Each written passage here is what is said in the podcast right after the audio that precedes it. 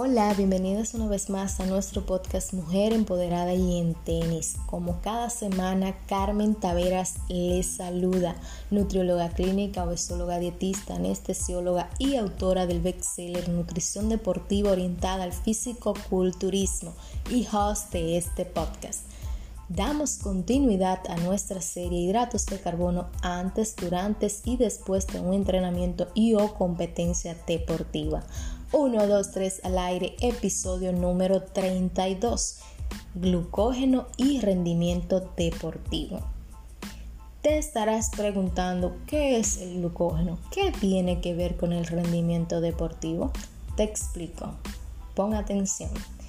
Nuestro organismo cuenta con dos reservas importantes de glucosa. A esta glucosa almacenada se le conoce como glucógeno y de acuerdo a su localización puede ser hepática con una reserva aproximada de 80 a 100 gramos o muscular con una reserva aproximada de 400 a 500 gramos, unos 13 a 18 gramos por kilogramo de masa muscular. Cabe destacar que a mayor desarrollo muscular se tendrán mayores reservas de glucosa.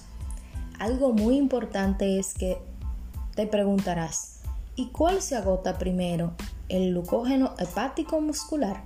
El glucógeno hepático es el último en agotarse, dado que este es el sistema de rescate cuando se agotan las reservas musculares que conllevan a agotamiento físico y muscular.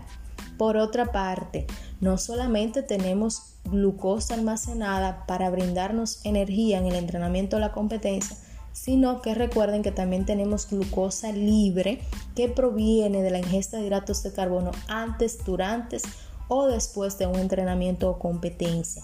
Entonces estas son las dos formas que nuestro organismo utiliza la glucosa para brindar energía, aumentar el rendimiento deportivo y aumentar la resistencia. La glucosa almacenada y la glucosa libre. En esta ocasión estamos hablando de la glucosa almacenada, glucógeno hepático o glucógeno muscular. Entonces, una vez que mencionamos o estamos hablando del glucógeno, debemos de saber cuándo se agotan sus reservas y cómo hacer para recuperar esas reservas. Entonces, existen dos términos supercompensación de glucógeno muscular, que es la carga de hidratos de carbono o sobrecarga glucogénica, la cual se logra aumentando la ingesta de hidratos de carbono durante los días previos y horas previas a un evento deportivo, para aumentar las reservas de glucógeno. Entonces, la supercompensación se recomienda para entrenamientos o competencias que supongan una duración mayor de 90 minutos y con esto vamos a tener un aumento del rendimiento deportivo de un 2 a un 3%, con un retraso en el agotamiento muscular de hasta un 20%.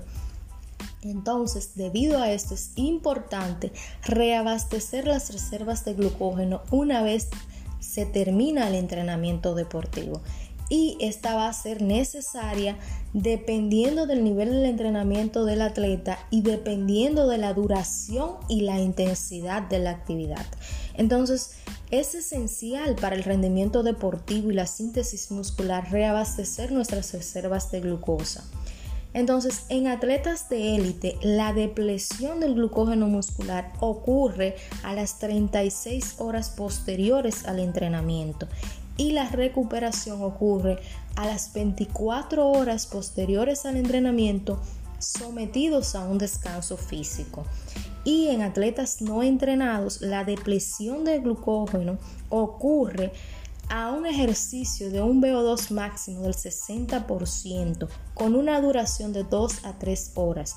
O puede ocurrir en este mismo atleta no entrenado a un VO2 máximo de 90 a 130% con una duración menor de 15 a 60 minutos. Entonces, a mayor intensidad y duración de la actividad física, mayor será la depresión del glucógeno muscular. Y es por esto que debemos de reabastecer nuestras reservas para así facilitar el rendimiento deportivo y sobre todo la síntesis muscular. Esta mini cápsula en este episodio ha sido todo por esta semana.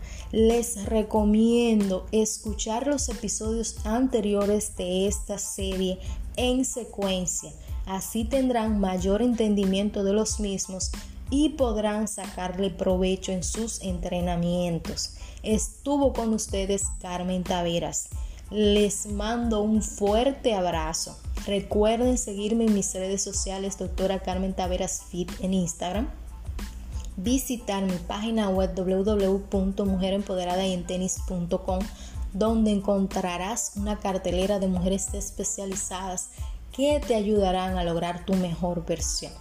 Recuerda, hemos escrito nuestra historia. Déjanos acompañarte a escribir tu historia. Y recuerda dejarme tus comentarios en mi correo electrónico doctora gmail.com. Hasta la próxima semana. Bye bye.